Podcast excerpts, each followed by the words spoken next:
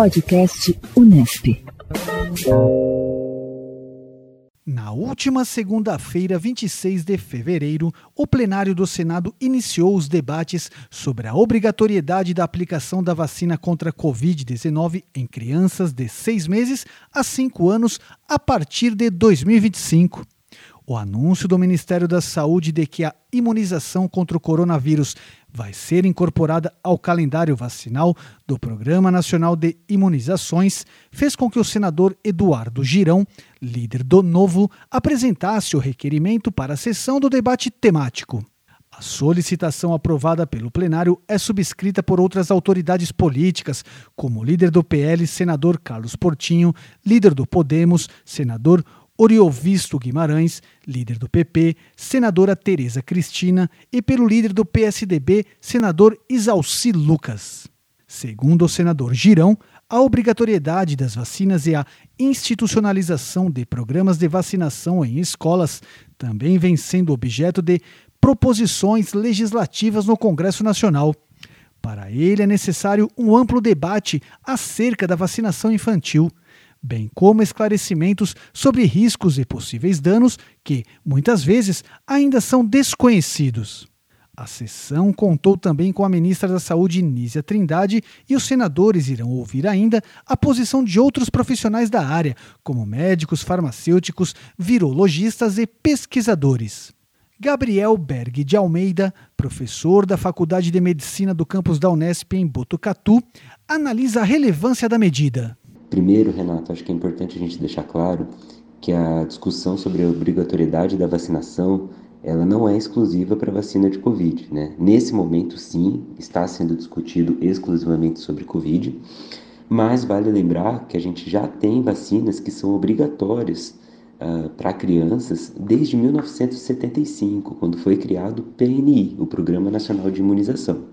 Então, a gente tem pelo menos 18 vacinas que são obrigatórias para crianças, incluindo vacinas super importantes, incluindo a BCG para tuberculose, a vacina contra a febre amarela, a vacina contra a tríplice viral, é, que são vacinas que estão incluídas no calendário infantil e que são obrigatórias para crianças e que os pais podem, inclusive, uh, serem é, penalizados com multas e sanções a benefícios sociais. É, isso é importante tendo em vista que essas vacinas são essenciais para evitar as infecções graves e os óbitos por doenças que são imunopreveníveis nessa faixa etária. Caso seja aprovada, o benefício da vacinação contra a Covid para essa faixa etária é inestimável. Né? A gente tem que a Covid foi a doença imunoprevenível que mais levou a óbito crianças e adolescentes uh, no último ano e em 2024, por exemplo, a gente teve mais óbitos por Covid do que por dengue, tendo em vista uh, todo esse surto de dengue que a gente está tendo. Então, isso mostra para a gente que a Covid continua circulando uh, e atinge grupos que estão vulneráveis. Né? E quem são esses grupos vulneráveis? Idosos com comorbidades, pessoas imunossuprimidas e crianças que não estejam vacinadas. Né? A gente tem a impressão de que a doença é mais leve em crianças e adolescentes porque elas têm o sistema imunológico mais uh, adequado para combater o vírus, mas na ausência de vacina isso não é verdade. Né? Na ausência de vacina, essas crianças estão suscetíveis à infecção com a chance de ter doença grave e é, de ter um óbito, né, de morrer pela doença. Então isso é extremamente importante. Então é, é, é importante que a gente destaque que para a faixa etária que a gente está discutindo, a vacina previne doença grave e óbito, e para a sociedade como um todo, vacinar essa faixa etária é benéfico porque reduz a circulação do vírus. Então a gente tem uma maior parte da população vacinada, então a gente tem aquele efeito que a gente chama de é, efeito rebanho. Né? Então a gente tem mais pessoas vacinadas, o que é, diminui a circulação viral. Berg alerta que após o carnaval, o índice de casos de Covid cresceu em São Paulo e em outras regiões do país devido à aglomeração das festas e que devemos passar por outros períodos com ondas de aumento no número de casos. De fato, depois do carnaval, os índices de casos de Covid cresceram não só em São Paulo, mas no Brasil como um todo. É, a gente tem o efeito das festas de carnaval, né, as pessoas uh, se aglomeraram, entraram em contato muito mais, então a gente tem uma circulação maior do vírus. E para contribuir com isso, com esse cenário, a gente tem a circulação de uma nova variante. Né? Hoje a gente tem a variante JN.1, que é a variante de maior circulação não só no Brasil, mas no mundo como um todo. Né? Ela é uma das subvariantes da Omicron uh, e ela uh, tem uma transmissibilidade maior. Então, o fato da gente estar em período de festas, se encontrando mais, estar mais exposto, expostos às infecções respiratórias, junto ao fato de ter uma variante mais transmissível circulando no, no país, determinou o aumento do número não só de casos, mas também de doença grave e de óbitos.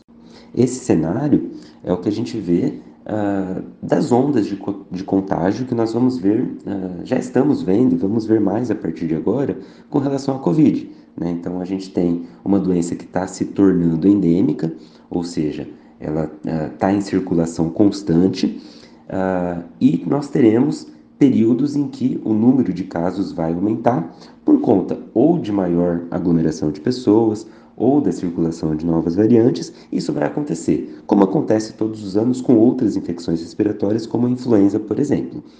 É, esse cenário era esperado e as ações uh, devem ser tomadas uh, na medida que uh, nós vamos monitorando o número de casos continuamente. Então, o que vai acontecer é que a, a vacina da Covid vai entrar no calendário vacinal anual, assim como a vacina da influenza. E a cada período de maior transmissibilidade, a gente vai precisar de um novo reforço, de uma nova vacinação e de atenção né, à, à circulação e o aumento do número de casos. Professor, e nesse contexto, a vacina realmente se mostra eficaz para as pessoas que não os sintomas graves ou casos que possam levar a óbito?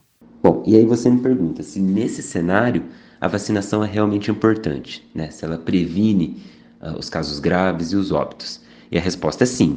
Tá? Então, uh, hoje, o que a gente tem de recomendação é que as pessoas precisam pelo menos ter um esquema completo de vacina com uma dose de reforço que seja da vacina bivalente, ou seja, a vacina bivalente, a vacina atualizada, que é a vacina que pega tanto o vírus original, o RAM, quanto uh, as subvariantes da cepa Ômicron que circula atualmente.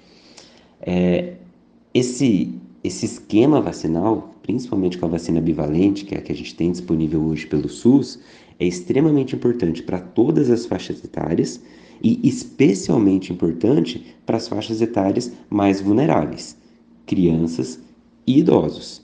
A gente não pode esquecer da população imunossuprimida, ou seja, pessoas que têm alguma deficiência do sistema imune, incluindo aquelas pessoas com câncer, pessoas é, que estão sob algum tratamento imunossupressor, pacientes transplantados renais, por exemplo, é, pacientes com qualquer transplante de órgão sólido ou de medula óssea. Então, esses são os pacientes que a gente precisa ficar atento e que precisam de um reforço uh, vacinal de bivalente se a última dose já foi há mais de seis meses.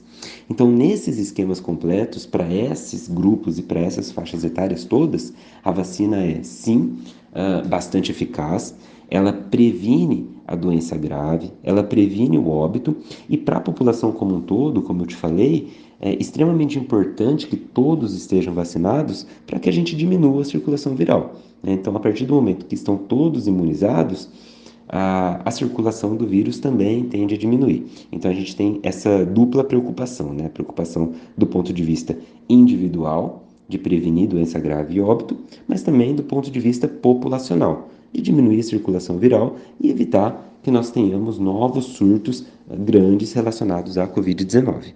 Berg também aponta quais medidas a população e as autoridades ainda devem tomar em relação à proteção contra o vírus. Com relação às medidas de prevenção contra o vírus, hoje o que a gente pode fazer de mais efetivo é vigilância e imunização. O que, que eu quero dizer com isso, né? A vigilância ela tem que ser contínua. A gente tem que ter vigilância epidemiológica sobre a Covid, sobre o número de casos, sobre as variantes que estão circulando, e para isso a gente precisa de diagnóstico. Né? Hoje, quatro anos depois já do início da pandemia, a gente ainda tem dificuldade de fazer diagnóstico de Covid. Muitas vezes é difícil encontrar o teste.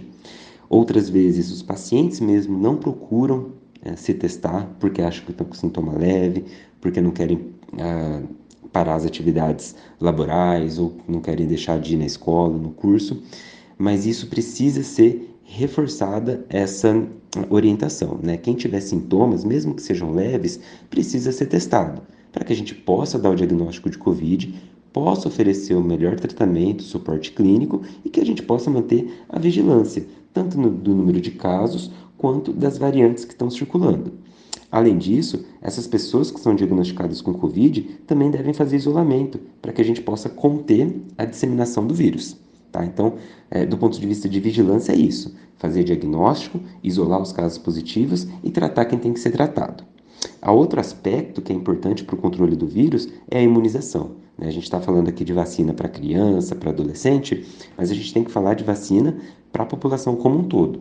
Né? Então, como já falei e eu reforço aqui, a vacinação contra a Covid é super importante para crianças, para toda a população adulta, para a população idosa e para os imunossuprimidos. Então, de maneira geral, vacinando a população, a gente consegue controlar muito melhor a circulação do vírus. E Berg, atualmente, você orienta ou participa de algum projeto ou estudo sobre esse assunto na Unesp? Sim, Renato. A gente aqui da Unesp, em Butucatu, a gente tem vários projetos de pesquisa em atividade com a Covid ainda hoje. Uh, o nosso laboratório, o Laboratório de Biologia Molecular Aplicada do Hospital das Clínicas de Butucatu, eh, realiza testagem de Covid via PCR com genotipagem. Ah, nós temos vários projetos relacionados a isso, a identificação do vírus que está em circulação, aos efeitos dos vírus nos pacientes. Ah, nós estudamos os pacientes que internam uh, para tentar entender o que levou eles até uma doença grave ou até um óbito por Covid. Nós temos cortes sendo construídas nesse sentido. Uh, nós tivemos o grande estudo de vacinação que ocorreu em Botucatu e que a gente continua analisando esses dados continuamente. Uh, e a Unesp, de maneira geral, foi pioneira na pandemia de Covid com relação aos mais variados projetos de pesquisa, a projetos de, extensão e ao ensino da Covid dentro da universidade, e acho que a Unesp continua sendo uh, pioneira, inovadora é, e realmente uma liderança dentro do interior paulista com relação ao combate à Covid e ao combate a, a toda essa epidemia que ainda segue é, acontecendo não só em São Paulo, no Brasil e no mundo como um todo. Renato Coelho para o podcast Unesp. Podcast Unesp.